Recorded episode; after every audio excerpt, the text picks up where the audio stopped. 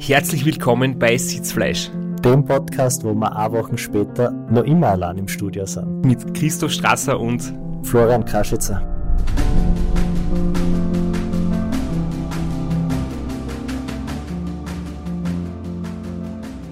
Wir sind wieder da, eine Woche später, selber Ort. Äh, Robert hat sich Zeit genommen, ist bei uns geblieben, ist wieder für uns da. Wir werden noch ganz kurz über das Ende des Restaurant Austria sprechen, deine Erfahrungen, deine letzten Kilometer und dann werden wir so ein bisschen plaudern über das äh, Restaurant Niederösterreich und über deine Saison 2021, was du vorhast, welche Pläne das du hast, äh, ob du Plan, einen Plan B hast, falls es Corona-technisch nicht so klappt. Und vor allem über deine Einstellung zum Radsport, über deine Ansichten zum Training, über die reine Lehre, die, wie du sie nennst und was eben dein Zugang zum Radsport so speziell macht. Und wir werden endgültig die wichtigste Frage klären, wie zieht man Beinlinge an? Über oder unter der Hose? ja, Robert, Servus noch einmal. Schön, dass du noch Zeit hast für, für uns und, und noch eine zweite Episode mit uns machst.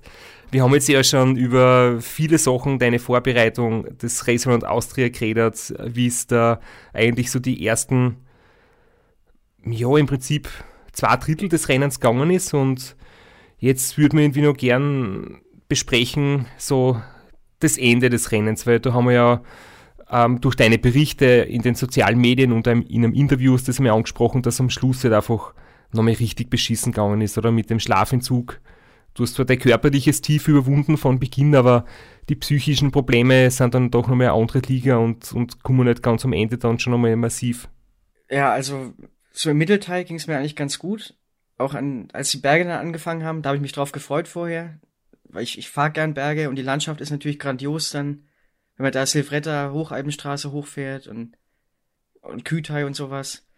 Das macht schon richtig Spaß und ich bin ja vorher die ganzen Sachen mit Gepäck gefahren. Als ich das abgefahren bin, war ja quasi wie eine Bikepacking-Tour. Also ich hatte Zelt dabei, Schlafsack, Gepäck am Rad. Und so bin ich die ganzen Anstiege gefahren und dann im Rennen ja mit einem leichten Bergrad. Ohne Gepäck hat sich das einfach viel besser angefühlt. Also ich bin, ich habe gedacht, es ist ja gar nicht so steil alles, lässt, sich ja eigentlich ganz easy fahren. Also das, das Training war eigentlich super mit Gepäck am Rad und mit dem ganzen Gewicht.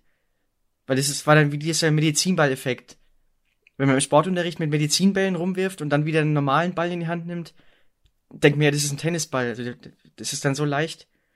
Und so ein bisschen hat sich das bei mir auch angefühlt an manchen Anstiegen. Aber ich habe dann Sitzprobleme bekommen, relativ stark vor der Zwangspause, die ja da in, in Thüringen war. Ich glaube nach 1600 Kilometer. Da habe ich dann relativ stark Sitzprobleme gehabt. Zum ersten Mal in meinem Leben. Du meinst diese Umleitung, gell, wo wir quasi ins Auto verfrachtet werden und für 20 Minuten oder waren es 25 Minuten das Rennen quasi neutralisiert ist und dann geht es erst wieder weiter. Man muss ja da 20, äh, nee, 30 Minuten Zwangspause machen. Und das habe ich mir vorher auch ausgemalt, so in den schönsten Farben. 30 Minuten Pause, ich kann schlafen und mich mal ausziehen und so. Und dann bin ich damit mit starken Sitzproblemen angekommen, habe mich dann ins Wohnmobil gelegt für den Transfer, um da zu schlafen. Wurde behandelt eben am, an meinem Gesäß. Und eigentlich dachte ich jetzt, äh, also ich habe gedacht, dass mit den Sitzproblemen, das werde ich nicht mehr in den Griff bekommen, das wird jetzt immer schlimmer. Weil wie soll das besser werden, wenn ich ja weiterhin fahre und auf dem Sattel sitze? Aber irgendwie hat meine Krankenschwester, die Dani, hat es dann hinbekommen, hat mir da so, so Pads reingeklebt zum Abholstern von den wichtigsten Stellen. Und es hat erstaunlich gut funktioniert. Also als ich dann nach der Pause weitergefahren bin, war es enorm viel besser und hat mich dann auch bis zum Ziel eigentlich kaum mehr beeinträchtigt. Aber da war auch so eine Sache, also ich, ich benutze nie Sitzcreme. Ich habe dann am Start auch vergessen, mir Sitzcreme drauf zu schmieren und habe dann so nach 1000 Kilometern im Rennen bin ich zum ersten Mal auf die Idee gekommen, vielleicht wäre es ganz gut, mal Sitzcreme zu benutzen. Weil es könnte ja doch irgendwie sich Wunsch scheuern. Und da war es eigentlich schon viel zu spät. Also da hat es dann schon so, so, leicht angefangen. Und durch den ganzen Regen natürlich hat sich dann noch verschlechtert. Heißt es, du hast, du hast offene Haut gehabt oder so richtig blutige Stellen, wie man so jetzt aus den, aus den grausamen Geschichten kennt? Ja, also es war alles wundgescheuert und ich hatte auch dann äh, so Schwellungen und so. Also nach, nach dem Rennen hatte ich dann richtig so, ja, wie so eine Zyste oder sowas und hatte schon Angst, es muss vielleicht sogar operiert werden, weil es sehr geschwollen war und auch Eiter rauskam und so. Aber war zum Glück nicht. Also nach fünf Tagen nach dem Ziel war alles wieder vorbei eigentlich, war alles wieder gut. Das ist, das ist ja eines der großen Probleme, nicht nur die Schmerzen direkt, sondern dass sich das wieder entzünden kann, gell? Und, und es tut natürlich jetzt im Moment extrem weh, aber jetzt zum Beispiel beim Race Across America ist ja das Problem, wenn du am dritten Tag einen offenen Hintern hast, dass du vielleicht drei Tage später wirklich eine bakterielle Entzündung kriegst und das dann halt ganz andere Probleme weiter verursacht. Deswegen ist halt, wie sagt man so schön, ein Radlfahrer muss auf seinen Hintern besser aufpassen wie auf sein Gesicht, oder? ja, den Spruch kenne ich auch. Ja. Wir haben auch nach dem Rennen dann Leute gesagt, dass der, der SLR-Sattel, den ich gefahren bin, also so ein leichter SLR-Sattel, vielleicht nicht der beste Sattel ist für sowas, dass man da vielleicht doch was bequemeres fährt, was besser gepolstert ist. Aber da habe ich auch nicht dran gedacht vorher, weil ich den eben gut gewöhnt bin und normal nie Sitzprobleme habe. Ja, und dann nach dieser Zwangspause, also die ich mir vorher so schön vorgestellt hatte, die war dann so schnell vorbei, diese halbe Stunde. Ich wurde dann aufgeweckt und konnte es nicht fassen, dass jetzt die halbe Stunde rum ist, weil es hat sich angefühlt wie 30 Sekunden vielleicht. Und dann musste ich ja gleich aus Faschinerjoch hochfahren. Also ging ja direkt nach der Pause unten ins Faschinerjoch rein. Und habe auch gedacht, oh mein Gott, wie soll das jetzt gehen? Wie soll ich da jetzt hochfahren in dem Zustand? Und ich bin saumüde und eigentlich schon richtig fertig. Aber es ging dann doch erstaunlich gut, bin ich wieder reingekommen. Ja, und dann konnte ich eigentlich gut weiterfahren, hatte so Höhen und Tiefen zwischendurch mal wieder, habe viele Nachrichten bekommen, auch von Rennfahrerkollegen oder Freunden, die mich motiviert haben wie es bei dir ja auch so ist, über Social Media eben. Ja, das ist unglaublich äh, coole Motivation. Wenn ich jetzt gerade zurückdenke, wie du erzählst, verschiedener Joch nach der Pause das Weiterfahren, da haben wir die Aufnahme gehabt, wo ich so extrem schlecht drauf war und herumgeschimpft habe und krantig war. Äh, das, ich glaube, da bin ja sehr schlecht aufgewacht. Das war ziemlich ähnlich bei mir. Es haben sogar Leute, die da rumstanden, irgendwie gesagt, ja, als der Strasser hier war, der sah auch nicht gut aus. habe versucht, mich da ein bisschen aufzumuntern. Aber ich habe dann auch irgendjemanden überholt, ich glaube ein Teamfahrer oder ich weiß gar nicht wen, mit, mit ziemlicher Geschwindigkeit, also Geschwindigkeitsüberschuss, und habe ich mir gedacht, naja, so schlecht geht's jetzt doch nicht. Und dann die Abfahrt runter ist ja auch sehr schön, die, die gefällt mir da.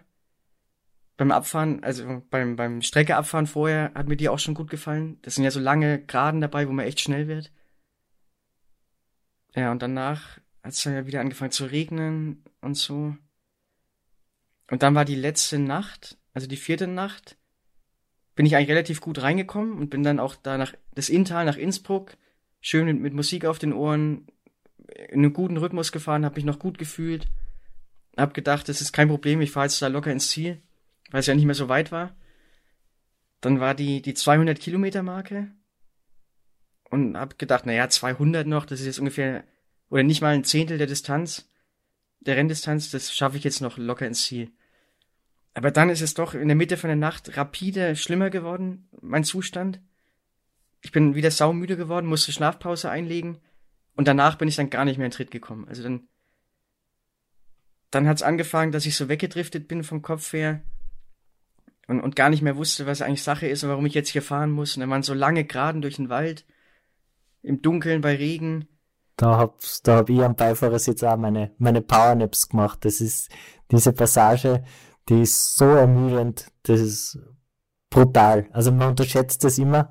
Also gerade als Rookie, wenn man das noch nie gefahren hat, wenn man sich denkt, nur mehr 100 Kilometer, das sind halt immer noch vier Stunden und die musst du erst einmal absitzen und abfahren. Das ist, äh, das Ende ist immer brutal und das ist beim Racerland Austria die letzten Kilometer sind nochmal extra brutal im Vergleich zu anderen Rennen. Und, und lustigerweise erklären oder erzählen alle die gleiche Geschichte, nämlich, dass diese Passage, ja, das, das flache Stück noch davor, also so zwischen, zwischen Kufstein, wo man dann so hinten herumfährt, Kössen und, und Richtung Deutsches Eck bis Alfelden, dass es dort alle extrem dreckig geht Und das haben der Sevi Zotter erzählt, das hat der David Misch erzählt, das erzählst du, das ist bei mir immer so. Und auch wenn man es schon weiß, es wird, es wird jetzt gerade die schwierige Passage kommen, man ist schon darauf vorbereitet im Kopf, aber es lässt sich kaum vermeiden, dass dort die Einbrüche kommen. Das ist ganz, ganz eigenartig und, und speziell. Ja, und ich habe dann auch, ich bin dann emotional irgendwie, war ich dann auch völlig blank und habe dann zweimal angefangen zu heulen, unkontrolliert, weil ich gedacht habe, es wird nie mehr hell.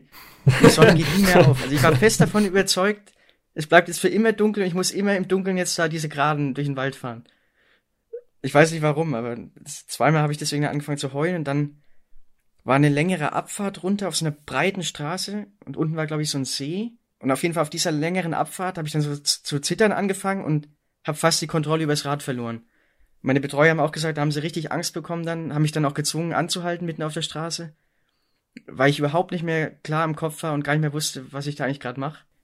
Und dann ist es, ist es richtig schlimm auch nochmal geworden äh, zum Dientner Sattel, der letzte Anstieg, wo es da hochging, habe ich dann das Auto nicht mehr ertragen hinter mir. Also die ganze Zeit dieses Motorengeräusch und das Auto hinter mir, ich habe mich dann so verfolgt gefühlt und habe das irgendwie nicht mehr ertragen. Hab dann meinen Betreuern auch gesagt, sie sollen Abstand halten und sollen weg und ich wollte einfach alleine sein und wollte, sie nicht mehr hinter mir herfahren. Und dann habe ich mir auch irgendwie eingeredet oder ich habe irgendwie Stimmen im Kopf gehört, die mir gesagt haben, oben am Dientner Sattel ist das Ziel, das wurde vorverlegt, weil die Abfahrt im Regen runterzufahren ist zu gefährlich und alle Fahrer können oben ins Auto steigen. Das hat mir irgendeine Stimme in meinem Kopf gesagt und ich war dann überzeugt, es ist jetzt so. Oh, weh, oh, und dann kam ich, und dann kam ich da oben an und habe gesagt, ja, ich steige ins, ins Auto und wir fahren ins Ziel. Und dann haben die gesagt, nee, das, du fährst jetzt weiter. Und, und ich habe es nicht verstanden, warum ich nicht ins Auto steigen darf und habe dann gedacht, naja, jetzt roll ich halt dann trotzdem die Abfahrt noch vorsichtig runter, aber dann steige ich unten ins Auto ein. In Bischofshofen ist es dann, glaube ich. Ne? Ja, genau. Die Abfahrt ist ziemlich lang und ziemlich äh, schwierig. Ja, da geht's dann so in ganz, ganz vielen Kurven des Tal nach draußen. Und übrigens, ich muss jetzt kurz das Insiderwissen äh, einstreuen, weil wie wir nämlich Flo übers Raceworld ausgeredet haben, haben wir gesagt, wir wissen nicht, wie man es ausspricht. Geht Dirntner Sottel, Derntner Sottel, äh, und dann habe ich mal eine Nachricht gekriegt von einem Salzburger, der gesagt hat, das heißt Derntner Sattel. okay. okay. ja, in der Abfahrt habe ich auch ständig aufgehört zu treten. Der Paul muss mir dann ständig über Funk sagen, ich soll treten, ich soll treten, weil ich immer aufgehört habe und es nur noch rollen lassen habe. Obwohl mir oft ja mittreten musste, weil man gar nicht so schnell rollt eigentlich. Aber ich habe es eben nicht mehr auf die Reihe bekommen, dass ich wirklich treten muss. Und unten dann in Bischofshofen, da habe ich dann eben gedacht, ich muss jetzt irgendwie mein Auto loswerden und die Betreuer loswerden. Und ich will schlafen. Ich will alleine sein, mich irgendwo hinlegen und schlafen. Und dann bin ich da die ganze Zeit an so einem Fluss lang gefahren, also rechte Hand war dann der Fluss. Dann habe ich gedacht, ich fahre jetzt einfach in den Fluss rein. Dann wäre ich von der Strömung weggerissen und kann dann irgendwann ans Ufer und mich hinlegen und schlafen. das habe ich gedacht, könnte mein Ausweg sein. Dann habe ich immer gesucht, wo ich jetzt in den Fluss reinfahren könnte, wo eine gute Stelle ist. Und habe keine gefunden. Ach du meine und dann habe ich gedacht, nee, dann schicke ich jetzt meine Betreuer weg, dass die mir irgendwas zu essen kaufen. Weil dann bin ich allein und kann mich dann irgendwo hinlegen einfach. Und hab dann gesagt, ich brauche unbedingt eine Laugenbrezel. Ich weiß nicht mehr, wie ich es ihnen erklärt habe. Und auf jeden Fall sind sie dann weggefahren, um mir eine zu holen. Und in dem Moment, wo sie weg waren, habe ich dann sofort angehalten und stand auf irgendeinem Hotelparkplatz rum. Davon weiß ich aber nichts mehr. Das habe ich dann nur im Nachhinein durch Erzählungen erfahren. Und da hat sich dann diese Hotelszene abgespielt, die ihr schon mal besprochen habt auch wo ich da einfach mit Leuten ins Zimmer gegangen bin und mich bei denen ins Bett gelegt habe, um kurz zu schlafen. das ist für mich die, die, Geschichte des, des, des Radsportjahres 2020. Es ist unglaublich und das ist jetzt für alle bitte nicht, dass jetzt da jemand glaubt, wir haben keine Empathie oder wir, wir belächeln deine Erzählungen, sondern ähm, ich glaube, wir haben das alle schon selbst erlebt, gell? Wie, wie fürchterlich das sein kann, der Schlafentzug und die Verwirrung und die, die Paranoia, die man da teilweise erlebt. Und es ist jetzt gerade nur so schön, dass es uns da irgendwie allen gleich geht und ich glaube, im Nachhinein kann man darüber einfach selbst ein bisschen schmunzeln, oder? Aber wenn natürlich die Momente einfach fürchterlich sind, wenn man, wenn man zum Beispiel einfach seine Betreuer nicht mehr aushält, das habe ich zum Beispiel ein paar Mal erlebt beim Ram in der letzten Nacht in den Appalachen, wo, wo ihr zum Beispiel neben mir mitlauft und einfach der Rhythmus der Schritte hat nicht gepasst zum Rhythmus meines Tretens und dann habe ich einfach, ich habe den, den Tretrhythmus verloren. Ich habe irgendwie, das hat mich komplett irritiert, wie wenn du beim Musizieren oder so aus dem Rhythmus kommst, gell? wenn jemand den falschen Takt gibt, hat man das nebenbei laufen einfach Und da habe ich irgendwie auch dann das Bedürfnis gehabt, bitte, ich möchte jetzt meine Ruhe haben und da allein sein. Obwohl ich normalerweise das extrem super finde, wenn neben mir wer mitläuft und mir irgendwie wen zum Reden hat und einen Spaß hat und so. Und warum, warum die Geschichte auch so groß ist, ist, weil es auch genau das sagt, dass es halt nicht nur mehr ins Ziel fahren ist und es sind nicht mehr nur 100 Kilometer, sondern es ist richtig hart und das sind mitunter die schwersten Kilometer des Rennens. Also speziell alles, was zwischen Bischofshofen und Mondsee passiert. Das ist auch für mich im PSK immer der komplette Horror. Und jetzt muss man sich noch was dazu vorstellen. Robert, du bist körperlich extrem gut trainiert und du machst quasi ein Leben lang Radrennen und ich bin auch körperlich super drauf und, und jetzt stell, stell dir bitte mal vor, wie es jemandem gehen muss, der körperlich schon komplett am Ende ist und konditionell am Boden und dann noch diese Dinge im Kopf erlebt. Also ich glaube, dann wird es nämlich nicht mehr lustig. Ja, auf jeden Fall. Und langsame Fahrer brauchen ja auch fünf Tage für das Rennen. Und die haben ja dann noch eine Nacht mehr sogar. Und das wird dann noch schlimmer alles. Also das kann ich mir echt nicht vorstellen. Ja, und für mich waren diese letzten Kilometer da zwischen Bischofshofen und Ziel war mit Abstand die schlimmsten vom Rennen. Ich habe dann immer wieder so totale Aussetzer gehabt. Ich habe mich auch dann einmal in den Graben gelegt, bin eingeschlafen, hab an der Baustellenampel mich da, da war irgendwie so ein, so ein Ampelsockel, wo ich mich draufgesetzt habe und eingeschlafen bin. Also das weiß ich selber auch nicht mehr alles, nur durch Erzählungen. Und ich habe dann den Paul auch so gehasst, dass ich mir vorgenommen habe, ich spreche nie mehr ein Wort mit ihm. also im Rennen habe ich schon angefangen, nicht mehr mit ihm zu reden, haben mir auch gedacht danach, egal was ist, ich rede mit ihm kein Wort mehr. Weil er mir ständig über Funk gesagt hat, treten, treten, du musst treten. Und das hat mich so angekotzt. Ich habe mir den Funk auch rausgerissen und wollte meine Ruhe einfach haben. Und, und dann bin ich immer wieder so abgedriftet und wusste nicht, fahre ich jetzt wirklich das Rennen, liege ich eigentlich nur im Bett zu Hause und träume und bild mir das alles ein. Und dann habe ich versucht, die Strecke wieder zu erkennen, die ich ja vor zwei Wochen abgefahren war, an, an so einem Stausee da entlang, wo linke Hand der See eigentlich ist. Da war ich auch damals baden. Und das habe ich alles nicht wiedererkannt. Und, und dann wusste ich wirklich nicht, ist es real oder nicht und habe irgendwelche Gespräche in meinem Kopf gehört, wo ich nicht wusste, wer spricht da jetzt mit mir. Also war völlig irre. So einen Zustand habe ich noch nie gehabt. Ich wusste eigentlich nicht mehr, wo oben und unten ist. Und dann habe ich irgendwann Schilder gesehen. Also war ich überhaupt fähig, wieder Schilder zu lesen? Und dann stand so ein Schild, Sankt Gegen rechts weg. Irgendwie 20 Kilometer oder so. Dann habe ich mir gedacht, ja, das muss St. Georgen sein, das haben sie falsch geschrieben. und dann bin ich aber in die andere Richtung gefahren, statt rechts nach links. Und habe ich gedacht, hey, wir fahren doch jetzt falsch, das Schild ist ja nach rechts. Und lauter solche Sachen. Und dann habe ich irgendwann doch ein Schild gesehen, St. Georgen zwölf Kilometer. Dann habe ich mir gedacht, zwölf Kilometer, das ist ja noch so lang. Das dauert ewig, wie soll ich das jetzt noch schaffen? Dabei ist es ja eigentlich nichts, ne? Und dann war auch noch lustig, also ich bin mir jetzt, ich weiß jetzt gar nicht mehr, ob, ob ich mir das eingebildet habe oder ob das wirklich real war dass an so einem Zaun so ein Plakat hing, Finish 10 Kilometer, Race Around Austria, Ziel irgendwie 10 Kilometer. Von, von Anwohnern an so einem Zaun. Hing da, glaube ich. Und dann hat mir eine Stimme in meinem Kopf gesagt, das stimmt nicht, das machen die nur aus Spaß, um die Leute zu schocken, es sind nur noch drei Kilometer. Es sind gar keine zehn mehr. Aber, aber es waren dann wirklich noch zehn. Und es war ein einziger Kampf, also jeder Tritt war ein Kampf und, und ich wollte halt nur, dass es vorbei ist, dass ich mich hinlegen und schlafen kann. Ich, der Schlafdruck, der war so enorm. Und ich habe dann auch am Schluss auch erst gemerkt, wie taub meine Hände eigentlich waren. Das ist mir gar nicht mehr aufgefallen, dass ich den Lenker kaum mehr halten konnte, weil alles taub war. Und auch den Hintern habe ich nicht mehr gespürt und dass meine Knie wehgetan haben, habe ich im Ziel auch erst gemerkt. Ich habe nichts mehr mitbekommen einfach. Also es war eigentlich gut, dass ich die körperlichen Schmerzen, die ich dann doch hatte, gar nicht mehr gespürt habe. Ja, also war ein, ein wahnsinniger Kampf, da noch ins Ziel zu kommen, wirklich. Ja, es ist es geht einfach jedem so und es ist auch wirklich gut zu hören, dass es jedem so geht und jeder ähnliche Erfahrungen macht. Und wahrscheinlich muss man es eh erleben, um es so richtig nach, nachvollziehen zu können, damit man es glaubt. Weil sonst sagt er, sonst glaubt er das einfach niemand, wenn man sagt, zwölf Kilometer, das ist noch so weit, wie soll ich das schaffen? Ja, das ist verrückt. Und dann habe ich auch den, den, das Ziel ist ja am Ortseingang das habe ich gar nicht wahrgenommen, dass das jetzt wirklich das Ziel ist, und, weil das so verschwommen alles war.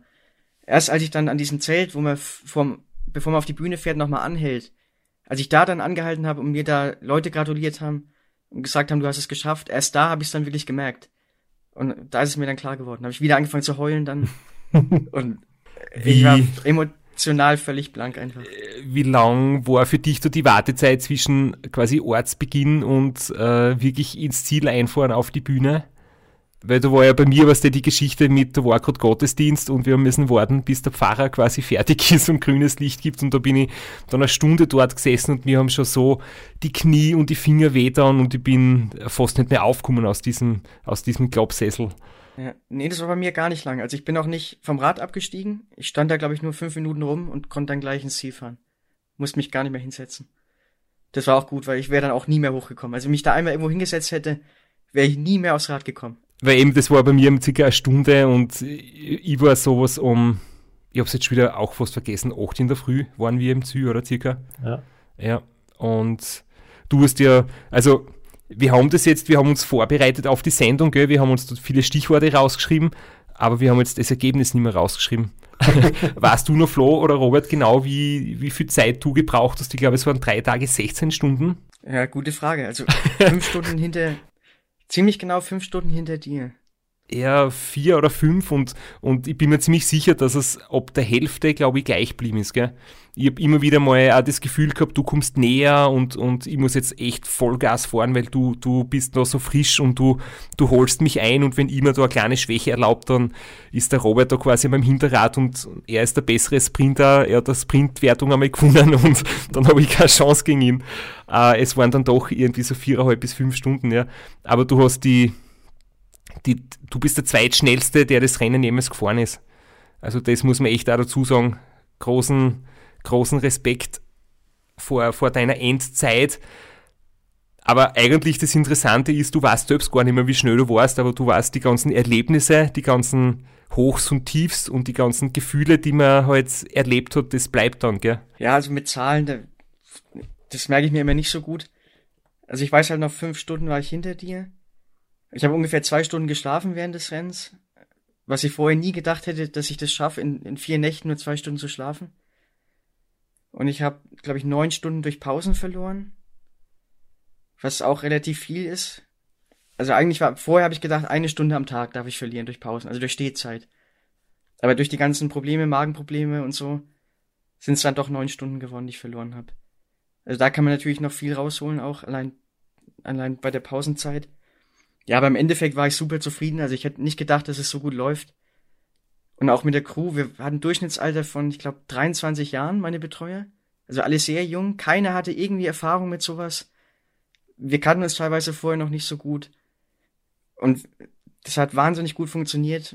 Wir haben viele kleine Fehler gemacht, aber eben nicht den einen Riesenfehler, der mich aus dem Rennen wirft. Und ich hatte auch Angst vorher, dass ich in meinem Körper irgendwelche Schwächen offenbaren, die ich noch nicht kenne. Also durch die lange Distanz, dass irgendwas auftritt, Fußschmerzen oder extreme Rückenschmerzen oder dieses Schirmer's Neck, der steife Nacken, dass da irgendwas auftritt, was ich noch nicht kenne und was sich während des Rennens offenbart. Aber es ist zum Glück nicht so passiert. Und deswegen war ich wahnsinnig zufrieden, wie es gelaufen ist. Also es hätte eigentlich kaum besser sein können, im Endeffekt.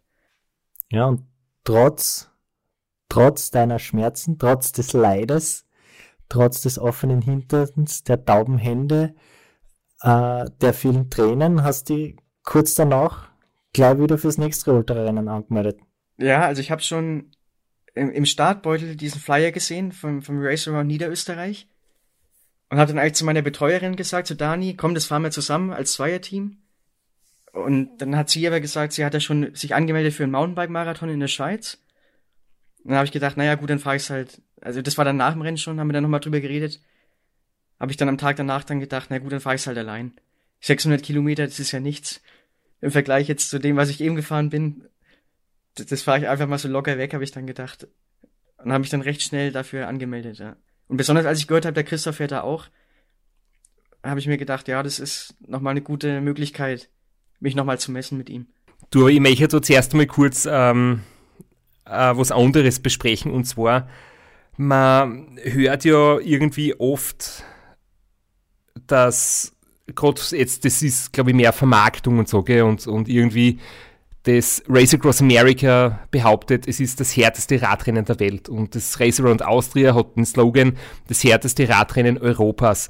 Ich bin jetzt immer ehrlich gesagt der Meinung, wer entscheidet, wer das härteste Radrennen ist. Und ich glaube nicht, dass eine Tour de France, wo du jeden Tag absolut ans Limit gehen musst von deiner Leistungsfähigkeit her und in, in den quasi in den roten Bereich gehen musst und bei Bergankünften oder, oder Zeitfahren wirklich absolut maximale Intensität gehen musst, wobei du bei den Ultrarennen doch einmal lockere Phasen machen kannst oder mal ein körperliches Tief hast und ein bisschen dahin rollst.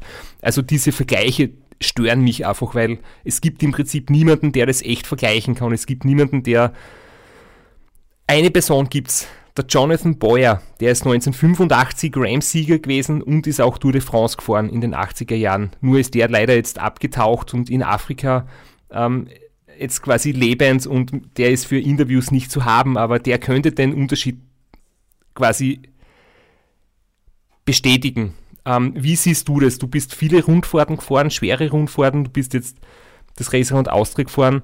Ähm, kann man sagen, wo es härter oder schwieriger ist oder wo die großen Unterschiede sind oder wo es irgendwie selektiver ist oder so? Ich bin ja auch schon Rundfahrten gefahren, über 14 Etappen mit einem Ruhetag dazwischen, wo man also auch zwei Wochen eben Rennen fährt. Und bei Rundfahrten ist es so, also man hat natürlich viel diese Spitzen, wo man eben extrem ans Limit gehen muss für kurze Zeit. Und auch die Müdigkeit macht sich von Etappe zu Etappe bemerkbar und die Beine werden immer schwerer.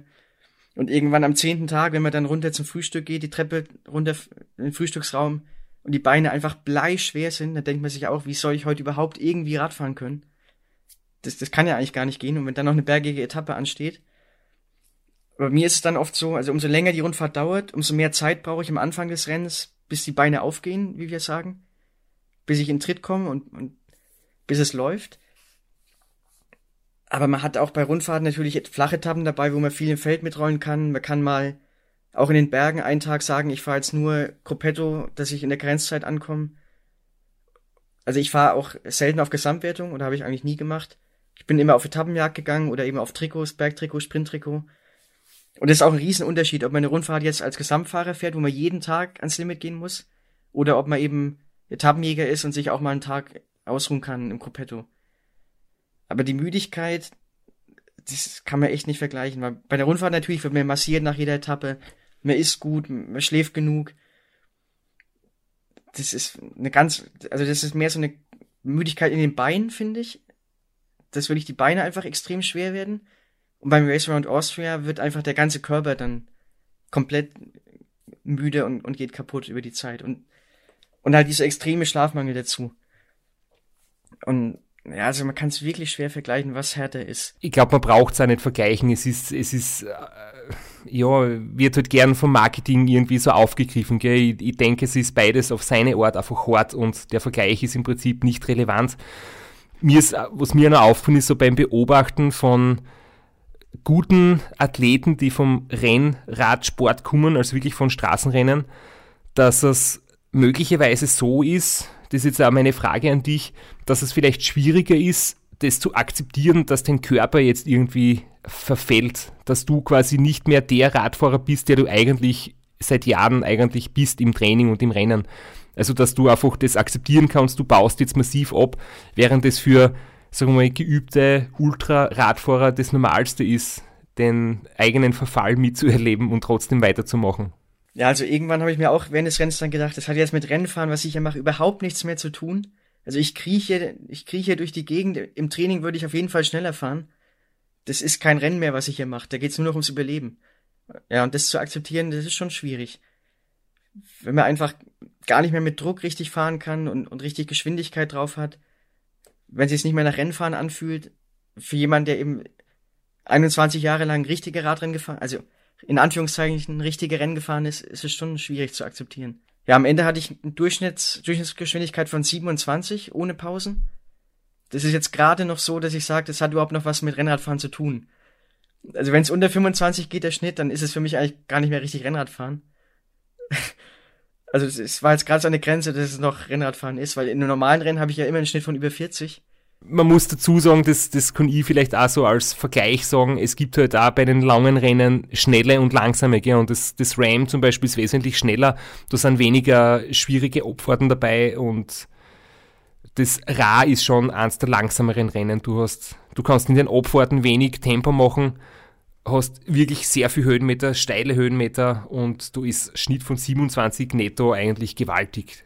Und müsste mir jetzt da das ausrechnen, aber ich denke, du warst durch die Pausenzeiten, die du notgedrungenermaßen gemacht hast müssen, ähm, rein Nettozeit am Rad warst du schneller als ich.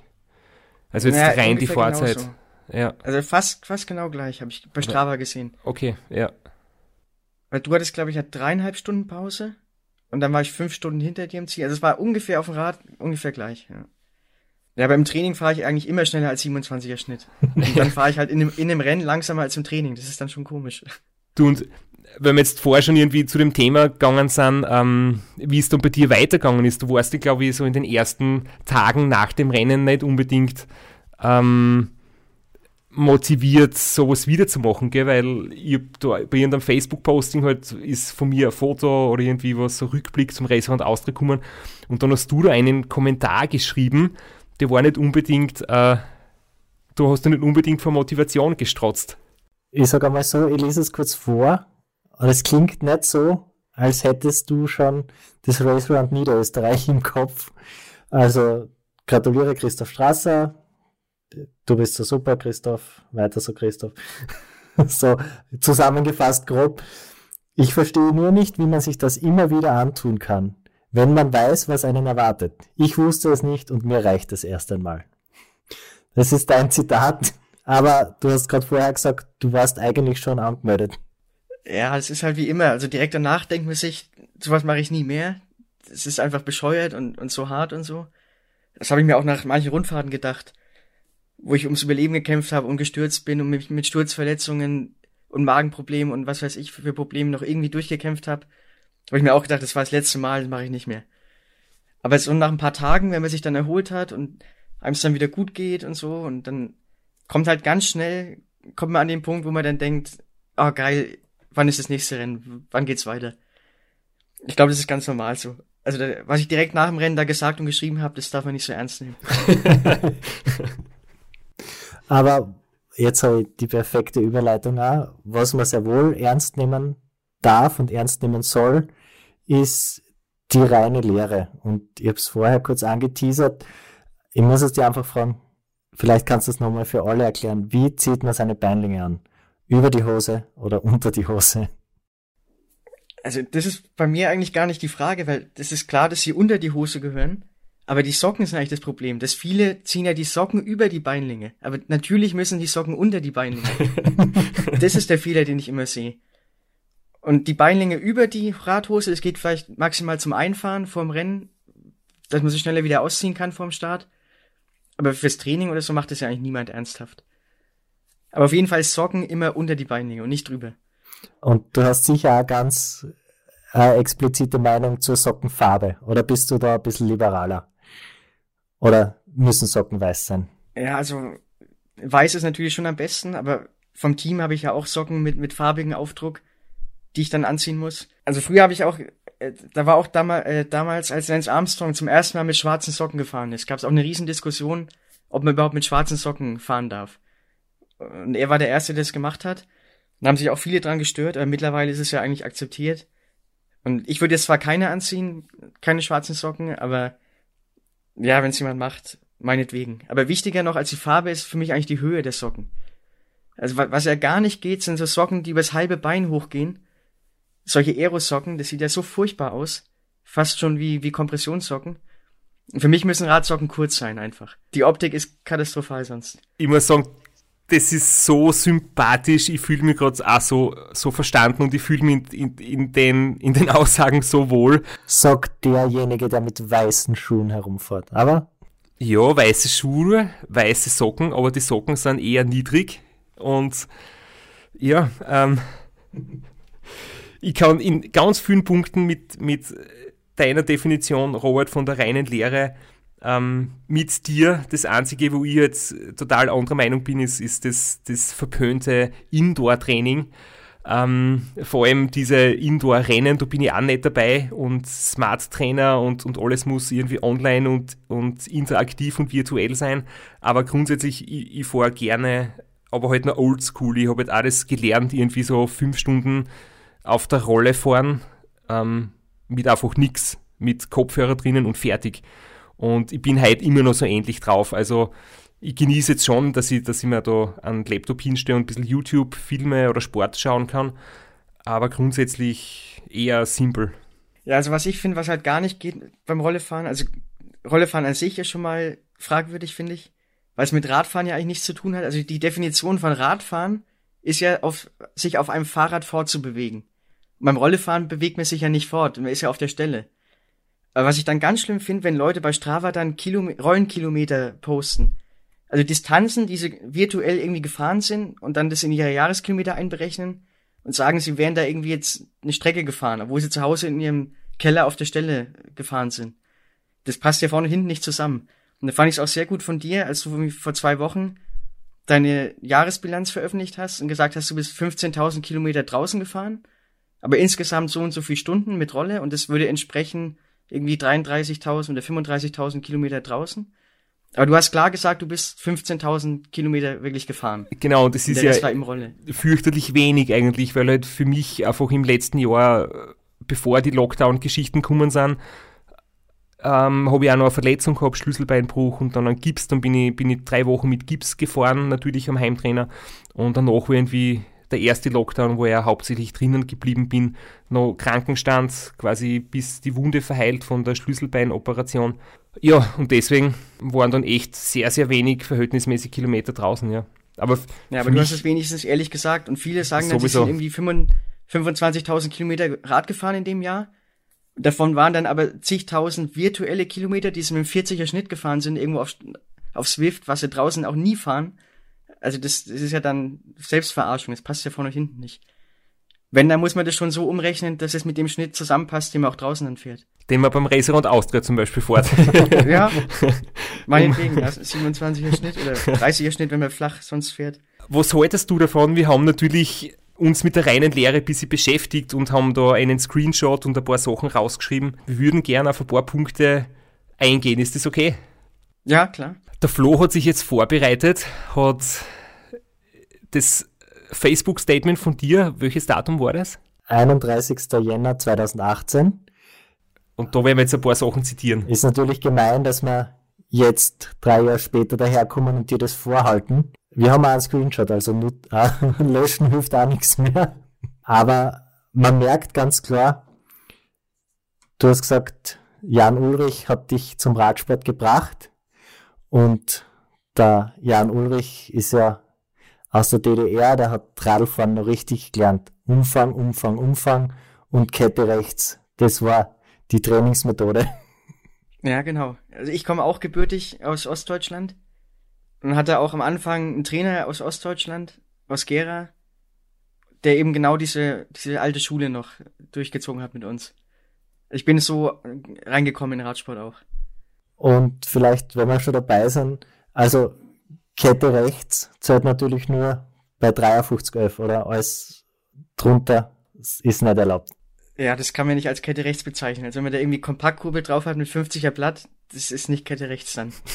Muss schon mindestens 53 sein. Und das kleine an einer 30er, mindestens. Im Optimalfall ja. Außer wenn man jetzt in Indonesien irgendwelche krassen Vulkane hochfahren muss mit 30% Steigung, kann man auch mal einen 34er drauf machen fahren. Aber in Deutschland oder Europa braucht man das nie. Eine kurze Frage, wie bist du das Kühtei raufgefahren? Weil das ist, das ist für mich so der schwierigste Anstieg im Rennen, gell? beim Race Round Austria und also ich habe so semi-kompakt vor, also 52, 36. Ich muss sagen, mit 39 wird es für mich wahrscheinlich brutal schwer werden, mit meinen wahrscheinlich knapp 80 Kilo zu dem Zeitpunkt. Ja, also da muss ich jetzt zugeben, dass ich da mein Bergrad auch eine Kompaktkurbel hatte. mit, mit 50, 36. Weil ich mir auch vorher gedacht habe, das könnte sonst eng werden, dass ich da gut hochkomme. Und ich wollte auch nicht so viel mit Kraft fahren, also ich fahre eigentlich lieber mit Frequenz als mit Kraft also bei solchen Sachen kann man dann schon mal eine Ausnahme machen, eine kleine. Man muss halt nur ehrlich dann sagen, dass man da gegen die reine Lehre verstoßen hat. Also Verstöße kommen auch bei mir ab und zu vor, aber ich benenne sie dann auch ehrlich. Und dann ist es in Ordnung. Ja, es ist ja natürlich, das Posting ist aus 2018, es ist natürlich jetzt gemein, da das Schritt für Schritt durchzugehen.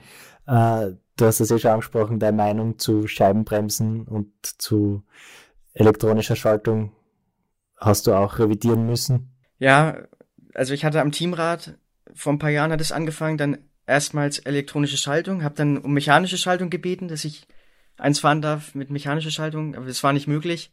Und später kam dann Scheibenbremse dazu. Irgendwann hatte ich dann auch sogar schon ein Wattmesser am Rad vom Team. Hab den aber nie aktiviert und nie benutzt, einfach nur spazieren gefahren. Aber man muss dann schon, ich muss dann schon Zugeständnisse machen auch. Mit elektronischer Schaltung gibt's auch noch eine lustige Geschichte. Also ich hatte an meinem Bergrad eine SRAM Red Schaltung elektronisch und am Scheibenbremsrad eine Di2 Shimano.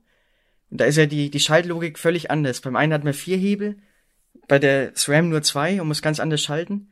Und nach jedem Radwechsel musste ich mich auch komplett wieder auf die neue Schaltung einstellen, habe mich zigmal verschalten. Also Schaltung war ein großes Thema auch beim, beim Rennen. Ich denke, vielleicht ist einfach wichtig, so die das, was du als reine Lehre für dich selber zusammengefasst hast, oder? Das ist einfach so ein Leitfaden, wie du den Radsport siehst, das ist für dich ein, ein ehrlicher, sauberer, harter Sport und nicht das, was es heutzutage oft ist, irgendwie so ein schickimicki Lifestyle und du geht's um geile Fotos auf Instagram und um Posing und um irgendwie äh, das teuerste Rad und ähm, das schönste Foto und dann wird noch Foodporn, werden die, die Essensfotos dann irgendwie hochgeladen und eben die virtuellen Kilometer zelebriert. Ich glaube, das ist so irgendwie deine Grundaussage, oder? Ja, genau. Also heutzutage wird der Radsport in Magazinen und auf Instagram und so immer so dargestellt, die Sonne scheint immer, alles passt perfekt zusammen, die Klamotten, das Rad, alles Hochglanz, alles easy, Kaffeepause und alles immer leicht und, und locker und fröhlich.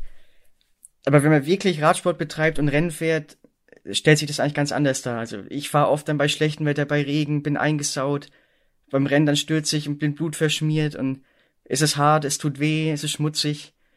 Und das ist mehr die Realität vom Radsport, wie ich ihn kenne und, und nicht so dieses immer Sonnenschein und, und Schickimicki und so. Und, und ja, meine reine Lehre ist quasi so ein Gegenentwurf zu dem modernen aktuellen Radsport, wie er so gezeigt wird. Und besinnt sich mehr auf die Wurzeln, weil der Radsport kommt ja eigentlich aus der Arbeiterklasse, also vor 100 Jahren bei den ersten Tour de France Rennen haben eben sind arme Leute gefahren aus der Arbeiterklasse, um ein bisschen Preisgeld zu verdienen, auf schlechten Straßen mit beschissenen Rädern und haben sich da durchgekämpft durch die Pyrenäen auf Mörderetappen, die auch viel länger waren als heutzutage. Und das war eben noch ein richtig harter, ehrlicher Sport. Und, und daran orientiere ich mich eigentlich mehr als, als so an dem aktuellen Bild, das vom Radsport gezeichnet wird. Das kann ich nur unterschreiben, das, das finde ich sehr gut. Ich finde auch, also ich selber als, als Hobbysportler, erlebt es ja ein bisschen anders. Natürlich sehe ich die Bilder, aber für mich das Wunderbare, das Schöne am Radsport ist einfach ähm, das Gefühl, dass es für jeden gleich hart ist. Also der Unterschied zwischen mir und einem Profi ist, gut, der Profi fährt 15 km schneller, aber es tut ihm genauso weh wie mir. Und das finde ich das Schöne, das macht so vergleichbar, weil ich kann äh, als Hobbyfußballer, ich kann mir nie hineinversetzen, wie das ist, vor 50.000 Leuten zu spielen und einen super Pass zu spielen, weil ich es technisch nicht zusammenbringe. Aber beim Radfahren, ich weiß einfach, wie weh tut's an der Schwelle zu fahren und das tut mir genauso weh wie ein Profi und das finde ich das Schöne. Das ist so, so ein Gleichmacher. Ich meine, natürlich, der Unterschied ist die Geschwindigkeit am Ende, aber die Schmerzen und das ist für jeden das Gleiche. Das, das ist das, was, was mich so fasziniert. Ja, auf jeden Fall. Da gibt's auch so ein Zitat, ich weiß nicht genau von wem, der auch gesagt hat, also wenn du besser wirst, es tut deswegen nicht weniger weh, du wirst nur schneller. Und, und genauso ist es auch. Ja. Ein paar meiner Lieblingssätze aus ähm, deiner reinen Lehre, du hast zum Schluss noch so ein paar, Mor ein paar Merksätze. Ähm, viel hilft viel, viel ist gut, aber mehr ist noch besser. Im Zweifel immer eine Stunde dranhängen. Da würde ich jetzt zum Beispiel persönlich nur ergänzen, anstatt sein Radl zu putzen, noch eine Stunde dranhängen.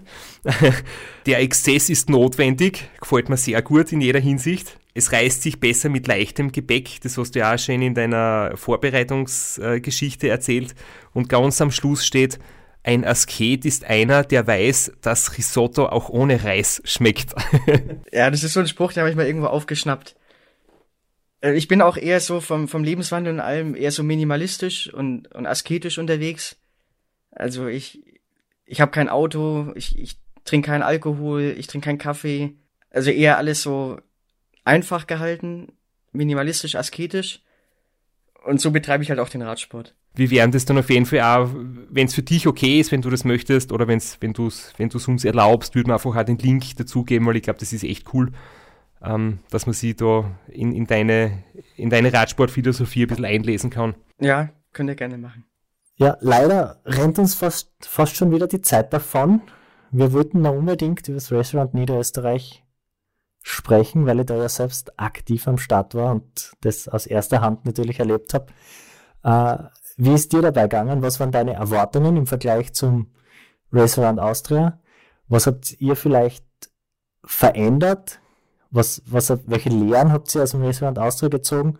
Und wie ist dir dabei gegangen und wie zufrieden bist du mit deinem Ergebnis? Ja, also in der Vorbereitung habe ich natürlich äh, versucht, zu analysieren, was ich beim anderen Rennen falsch gemacht habe, was ich jetzt besser machen kann. Aber ich wusste auch, viele Sachen werden gar keine Rolle spielen. Also Sitzprobleme werde ich nicht kriegen auf 600 Kilometern. Schlafmangel wird jetzt nicht die Rolle spielen. Also es ist ja schon deutlich einfacher, auf einer kürzeren Strecke sowas zu fahren. Und Ernährung habe ich zum Beispiel gedacht, mache ich wieder Freestyle, einfach nach Gefühl. Ess Riegel, Gels, Bananen, Brötchen, wie ich Lust habe. Weil mit der Flüssignahrung, das habe ich dann auf die Schnelle in, in der Kürze der Zeit dann doch nicht mehr hingekriegt, mich daran noch zu gewöhnen und das Thema irgendwie an, in Angriff zu nehmen. Das muss man, glaube ich, auch nochmal betonen, dass zwischen Reisen und Austria und Reisen und Niederösterreich ähm, gerade einmal fünf Wochen waren oder viereinhalb Wochen. Also da ist jetzt gar nicht viel Zeit zum Ausprobieren oder viel Neues ähm, zu implementieren in seine Strategie. Du musst eigentlich schauen, dass man sich gut erholt, im Training bleibt und dann geht es schon wieder weiter. Ja, ich bin auch in der Zeit sogar noch zwei Kriterien gefahren, also Elite-Lizenzkriterien. Bei dem einen war ich sogar auf dem Podium. Also ich bin drei Wochen nach dem Race Around Austria bei einem 60 Kilometer Kriterium, wo man durch Sprints eben Punkte sammeln muss, alle fünf Runden, auf einer 1 Kilometer Runde. Bin ich sogar Dritter geworden, was ich nie gedacht hätte, dass das möglich ist. Bin dann noch ein zweites Kriterium gefahren, wo ich auch Top 10 war und noch ein Radmarathon sogar und habe dann versucht, eben durch kurze, schnelle Sachen wieder bisschen mehr Spritzigkeit und Schnelligkeit zu bekommen. Dass ich über die kürzere Distanz da eben schneller unterwegs sein kann. Äh, ja, ein Fehler, den ich aber gemacht habe, ist, dass ich das Zeitverrat nach dem Race Around Austria in Regensburg ins Clubheim gestellt habe und dann erst wieder rausgeholt habe, eben bei der an, am Tag des Rennens, als wir früh angereist sind. Weil der Start war ja wieder abends. Wir sind dann erst früh in Regensburg losgefahren und da habe ich das Zeitverrat zum ersten Mal wieder in die Hand genommen. Zwischendurch also keinen Meter da drauf gefahren. Mit dem Bergrad genauso. Habe ich auch in Regensburg gelassen. Und dann erst wieder zum Verladen in die Hand genommen. Und das war natürlich nicht so optimal, weil ich dann in Niederösterreich die ersten 300 Kilometer auf dem Zeitfahrrad fahren musste. Aus dem Kalten quasi raus. Und da habe ich mir vorher so als Taktik auch gedacht, ich werde sicher verlieren auf dich im Flachen. Aber ich dürfte eigentlich nicht mehr als eine halbe Stunde verlieren, wenn ich überhaupt noch die Chance haben will, in den Bergen vielleicht da wieder ranzukommen und das wieder auszugleichen. Also war mein Ziel bis zum Semmering maximal eine halbe Stunde auf dich zu verlieren. Und ich wusste eben, dass ich dadurch, dass ich deswegen auch am Anfang schnell fahren muss und dass dann die, auch die, die Gefahr besteht, dass ich zu schnell fahre und hinten raus eingehe. Aber wenn ich jetzt zu ruhig losgefahren wäre, hätte ich ja auch den Rückstand dann nie mehr eingeholt. Also hätte ich die Chance ja nicht mehr gehabt. Also wusste ich, ich muss Risiko gehen und ich will dich ja auch ein bisschen ärgern, dass du vielleicht ein bisschen nervös wärst, wenn du mich nicht ganz so schnell einholen kannst und nicht so viel Vorsprung am Anfang rausfährst. Also war mir schon. Das hat funktioniert, das hat sehr gut funktioniert. Aber ich glaube, man kann, man kann deine Strategie als Florian Kraschitzer Strategie nennen, oder? Hat gewisse Ähnlichkeiten. Ja, schnell, schnell starten. Schnell gestartet bin ich auch, aber ich habe zu sehr zu viel riskiert. ja, also man muss halt auch Risiko gehen. Also ich hätte auf Nummer sicher natürlich fahren können. Dann hätte ich dich aber, also hätte ich niemals die Chance gehabt, dich vielleicht wieder einzuholen. Wäre aber vielleicht dadurch sicherer Zweiter geworden. Aber ich wollte eben mal schauen, wie weit ich vielleicht doch rankomme und dadurch eben auch Risiko gehen. Also ich, mir, war, mir war die Gefahr schon bewusst, die ich da eingehe. Und dann macht's ja am Anfang auch wahnsinnig Spaß. Wir sind ja ganz hinten gestartet, hatten dann irgendwie 40, 50 Leute vor uns. Und in der Nacht hat man dann immer die Blinklichter vom nächsten Pacecar vor einem gesehen und konnte dann die Leute einholen und überholen und es hat auch viel Spaß gemacht und auch so ein, so ein Sog entwickelt, also so Rennfeeling, ne? Immer, da ist das nächste Pacecar, da ist der nächste Fahrer, den hole ich mir jetzt. Und dadurch habe ich vielleicht auch gar nicht gemerkt, wie schnell ich wirklich fahre. Also ich bin dann, glaube ich, die ersten 300 Kilometer mit 38er Schnitt gefahren. In so leichtwelligem Terrain. Das habe ich ja noch nie gemacht vorher, sowas. Nicht mal ansatzweise. Und du hast ja keinen Leistungsmesser, oder? Hast du, fährst du mit Pulsmesser oder komplett ohne alles? Nee, ohne alles. Also ich habe den Tacho nur zur Navigation und zur Aufzeichnung. Aber ich lasse mir auch die Geschwindigkeit nicht anzeigen. Kein Puls, kein Watt. Rein nach Gefühl. Ja, und da kann das Gefühl natürlich auch mal ein bisschen trügen, wenn man dann so im Rennfeeling, im Rennmodus dann drin ist. Und dann ab dem Semmering, wo ich gedacht habe, jetzt wird's eigentlich, jetzt kommt meine, mein Streckenabschnitt, jetzt kann ich vielleicht Zeit gut machen, habe ich ja dann auf dich eher verloren, kontinuierlich. Das war für mich ja total unerwartet, weil ich immer gedacht habe, boah, ich bin eigentlich nicht wirklich weit vor dir, gell, und ich habe keinen wirklich großen Vorsprung rausfahren können äh, auf der ersten Hälfte, wo eigentlich mein Terrain ist. Und das wird jetzt richtig eng. Wenn du jetzt da in den Bergen aufholst, dann wird es äh, wird's ganz schwer für mich oder wird es vielleicht nicht reichen, dass ich meinen Vorsprung durchbringe, aber da ist mir dann irgendwie auch erst bewusst worden, dass du wahrscheinlich schon ein bisschen zu hoch gezockt hast zu Beginn in, mit der Kraschitzer Strategie und dann nicht mehr zusetzen hast können. Ja, und ich habe dann auch verschiedene Probleme bekommen. Also zum Beispiel habe ich, bin ich das ganze Rennen mit Beinlingen gefahren. Die habe ich mir vorm Start angezogen und habe die Naht von den Beinlingen außen platziert am Oberschenkel, dass sie mir nicht in der Kniekehle die Naht reibt und habe dann während des Rennens wahnsinnige Muskelschmerzen bekommen, hauptsächlich im rechten Bein, im rechten Oberschenkel, die ich allein vom Radfahren noch nie bekommen hatte. Also das kannte ich nur, dass ich das vom Laufen kriege oder wenn ich einen Schlag irgendwie aufs Bein bekomme, aber allein vom Radfahren hatte ich noch nie solche Muskelschmerzen. Und ich konnte mir das nicht erklären. Und das ist immer schlimmer geworden. Ich habe gedacht, das gibt's doch nicht. Wo kommen diese Schmerzen her? Und im Ziel hat sich dann rausgestellt, dass die Naht von den Beinlingen wo die, wo oben am Bund, wo der Beinling abschließt und wo die Längsnaht da oben ankommt, ist so ein richtig dicker Knuppel, so ein Knoten an den Beinlingen. Und den habe ich genau außen auf dem Oberschenkel platziert, wo fast kein Unterhautfettgewebe ist und der lag also direkt auf dem Muskel und hat dann 19 Stunden lang drauf gedrückt. Ich habe dann eine richtige Beule bekommen, die sich zwei Wochen lang gehalten hat auch. Und habe also allein durch diesen Fehler habe ich da wahnsinnig Probleme mit der Muskulatur bekommen. Und das, also sowas kann ja passieren. Das hat auch Jan Frodeno beim Ironman schon gehabt. Da hat er seinen GPS-Sensor irgendwie im Anzug auf dem Rücken falsch platziert und musste dann auf Hawaii beim Marathon mit wahnsinnigen Rückenproblemen immer wieder anhalten, den Rücken dehnen, musste fast aussteigen und konnte dann teilweise nur noch laufen im Marathon, weil er diesen Sensor eben falsch platziert hat und der die ganze Zeit auf so eine bestimmte Stelle am Rücken gedrückt hat. Also solche Fehler, die, die kann man sich vorher nicht vorstellen, dass sowas passiert. Und, und das war ein Fehler, den ich gemacht habe. Und dann auch mit der Kälte. Also ich wollte ja diesmal so wenig Zeit wie möglich durch Standzeit verlieren. Deswegen habe ich gedacht, ich halte nur an, wenn es absolut notwendig ist. Und ich ziehe mich dann auch so an, also ich bin vom Start weg schon relativ dick angezogen losgefahren, dass ich mich nicht, wenn es kalt wird, in der Nacht extra noch anziehen muss. Und dann ist es immer kälter geworden und irgendwann waren es ja nur noch null Grad. Und das war dann gerade so bei Sonnenaufgang. Da habe ich mir gedacht, naja, jetzt ist Sonnenaufgang, Jetzt wird es ja relativ schnell bestimmt wärmer werden. Aber wir sind dann so ein Tal entlang gefahren, so ein kühles Tal auch, und dann ist es nicht wärmer geworden. Und ich wollte mich aber trotzdem nicht anziehen, weil ich nicht anhalten wollte und die Pause nicht machen wollte. Und habe dabei gar nicht gemerkt, dass ich extrem ausgekühlt bin. Also ich habe dann irgendwann angefangen zu zittern und habe viel zu spät dann erst gemerkt, dass ich mich doch dick anziehen muss. Und mich dann viel zu spät angezogen, wo ich schon längst fest war und bin da auch nicht mehr so richtig in Gang gekommen dann. Und hinten raus habe ich dann auch gemerkt, dass mir, also ich bin am Wochenende davor noch Samstag eben Kriterium gefahren, Sonntag Radmarathon, über 250 Kilometer im, im Vogtland. Und dann waren ja nur vier Tage Zeit, bis Freitag der Start war vom, vom Rennen eben. Und diese vier Tage waren da auch zu wenig. Also das hat mir auch noch richtig drin gesteckt. Das habe ich dann gemerkt. Und dann hinten raus, ich dachte ja auch dann irgendwann die letzten 50 Kilometer oder so, dass die hauptsächlich flach sind. Also man ist ja dann irgendwie über die Donau gefahren, dann ging es länger hoch. Ich weiß nicht mehr, wie das alles hieß. Und dann dachte ich, am Schluss geht's dann nur noch bergunter. Nur noch flach, rollt man ins Ziel. Bin ich aufs Zeitfahrrad wieder umgestiegen. Und dann kam da eine Welle nach der anderen. Das haben so wir. Steile Wellen. Das haben wir alle geglaubt. Ja. Das haben wir, das haben wir auch geglaubt, dass es dann eigentlich flach ins Ziel geht. Aber die letzten 50, 80 Kilometer waren so richtig hart. Weil das war brutal steil. Da bin ich nochmal so eingegangen und habe alles verflucht und wollte von dem Zeitfahrrad auch runter eigentlich. Habe dann immer gedacht, ich mache die Pause jetzt nicht, dass ich nochmal das Rad wechsle.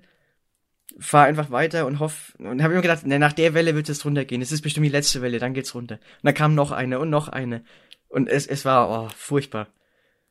Ja, also ich bin dann richtig eingegangen hinten raus und bin dann auch echt langsam geworden. Als der Philipp mich überholt hat, äh, Philipp Keider, der Zweiter geworden ist, habe ich auch keine Chance gehabt, bei ihm irgendwie mitzufahren und habe dann eigentlich nur noch geschaut, dass ich überhaupt auf den Dritten noch ins Ziel komme und dass der Vierte mich nicht auch noch einholt, der hinter mir war. Und es war nicht mehr schön am Schluss dann. nicht. und im Ziel war ich auch richtig fertig. Du, wir haben ja jetzt vor kurzem einmal, wie wir uns eben verabredet haben für die Episode, so irgendwie ein bisschen gechattet oder geschrieben.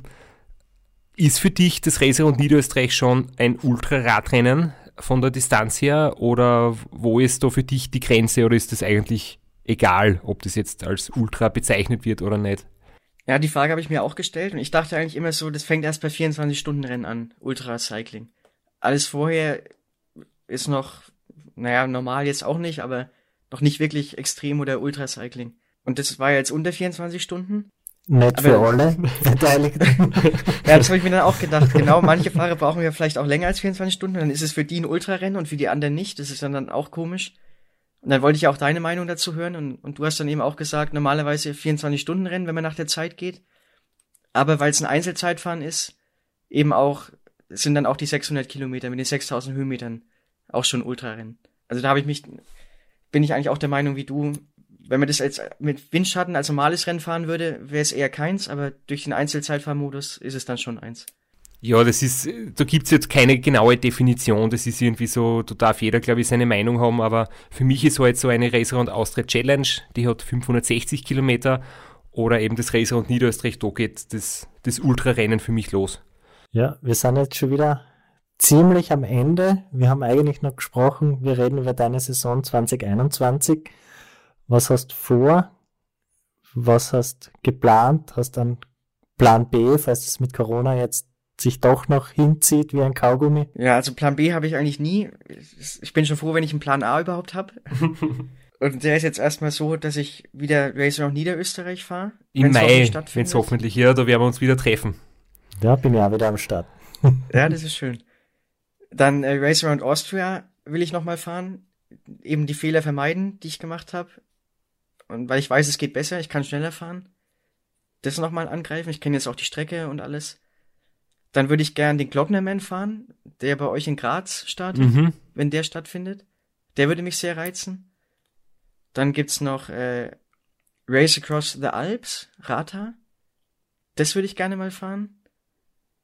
Und was gibt's noch? Also eigentlich jetzt ja. nur mehr Langstreckenrennen, wenn man da jetzt so. Ja, aber daneben natürlich auch noch normale Rennen. Okay, okay. Also ich bin ja eh ein, ein Vielstarter, also ich bin mal in einem Jahr auch 112 Rennen gefahren äh, irgendwie 13 Rundfahrten, glaube ich, innerhalb einer Saison. Bin von Februar bis Dezember Rennen gefahren. Also ich verkraft schon viele Rennen und ich fahre auch gerne viele Rennen. Ja, und ich habe mir eigentlich so einen Mix vorgestellt. Also Ultrarennen, dann das Wochenende drauf wieder ein Kriterium, dann wieder ein Ultrarennen. Oder einfach mal schauen, wie lange ich das so, wie lange das so geht. Ja, aber so viel. Wahrscheinlich wird es ja doch nicht so viele Möglichkeiten geben und dann werde ich froh sein über alles, was überhaupt irgendwie stattfindet und was ich fahren kann. Und ich hoffe, dass da ein paar Sachen eben dabei sind. Aber ich bin da relativ spontan. Also wenn dann irgendwo was ist, kann es auch sein, ich melde mich eine Woche vorher an und fahre dann Dolomiten nochmal oder 24-Stunden-Rennen irgendwo. Also wenn du wirklich zum Glocknermann nach Graz kommst, dann müssen wir uns da treffen. Das ist einmal, äh, auf das würden wir uns extrem freuen. Ob eine Trainingsrunde oder was auch immer, aber ja, gerne. Das wäre super. Es ist ja auch die, die Ultra, ist es wirklich die Ultra-Radmarathon-Weltmeisterschaft? Ist es auch so angesehen als Weltmeisterschaft? Ah, das ist ein eigenes Thema. Ja. Es. Wie, wie besprechen wir das jetzt am besten? Boah, diplomatisch können wir uns da, glaube ich, kaum rauswinden. Deswegen würde ich sagen, dass wir, wir lassen das Thema einfach weg. Sie bezeichnen, der Glocknerman bezeichnet sich so, aber das ist jetzt nicht wirklich jetzt von, von oberer Stelle da jetzt vergeben als Weltmeisterschaft oder akkreditiert oder so. Das, seit jeher wird es die Weltmeisterschaft genannt. Und ja, dabei bleibt anscheinend. Aber es ist jetzt nicht so wie zum Beispiel, was ja sehr cool ist, dass die österreichischen Meisterschaften im Ultraradsport jetzt auch vom Radsportverband, vom ÖRV, quasi vergeben werden. Das war mal Raceround Austria Challenge, jetzt war es Niederösterreich, dann war es mal ein 24-Stunden-Rennen und da gibt es ja jedes Jahr einen österreichischen Meister. Das ist ähm, bei der Ultra-Radmarathon-Weltmeisterschaft nicht so. Die ist einfach immer der Glocknermann. Ja, wir haben ja leider sowas in Deutschland nicht. Öst äh, deutsche Ultrameisterschaft gibt's nicht. Ja, die Schweiz waren die ersten und Österreich hat's jetzt auch und wäre schön, wenn es das in Deutschland auch geben würde in Zukunft. Einfach vom Stellenwert her. Hm. Ich habe mir für den Schluss nur eine Frage notiert und zwar wird ja manchmal der tiefere Sinn vom Ultraradsport irgendwie so besprochen und manche betrachten das ja sehr philosophisch und das ist so wie ein Selbstfindungstrip oder, oder jemand, der ein Ultraradrennen schafft, der kann alles im Leben schaffen. Ähm, ich sehe das eher pragmatisch. Ich sage, natürlich ist das eine Wahnsinnserfahrung und du erlebst extrem arge Geschichten und, und du erlebst dich selbst von einer anderen Sichtweise und man merkt erst, was man wirklich alles drauf hat, wenn es so in den Grenzbereich geht. Aber es ist trotzdem einfach nur Radrennen, gell? Und jetzt, ich würde das jetzt nicht überinterpretieren. Äh, wie siehst du das so Radlfahren für dich so einen tieferen Sinn, die jetzt gerade die, die, die langen Strecken? Ja, also man muss bei sowas immer sagen, also ich halte ich es da mit Reinhold Messner, der sagt auch, Bergsteigen, was er macht, ist komplett sinnlos.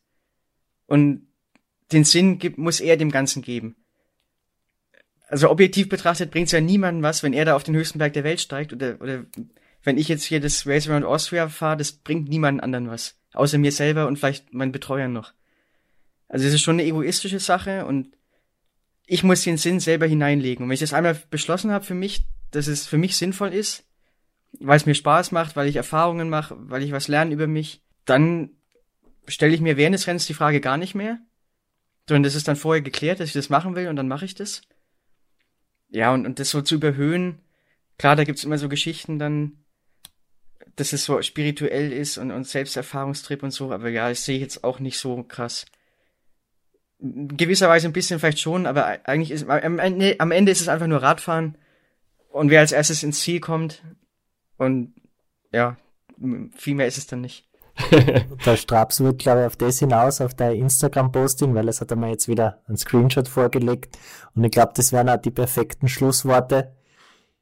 Irgendeiner muss es ja tun.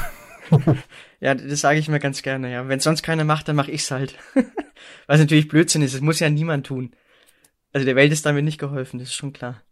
Ist das gesund? Vielleicht nicht. Macht es immer Spaß? Nein.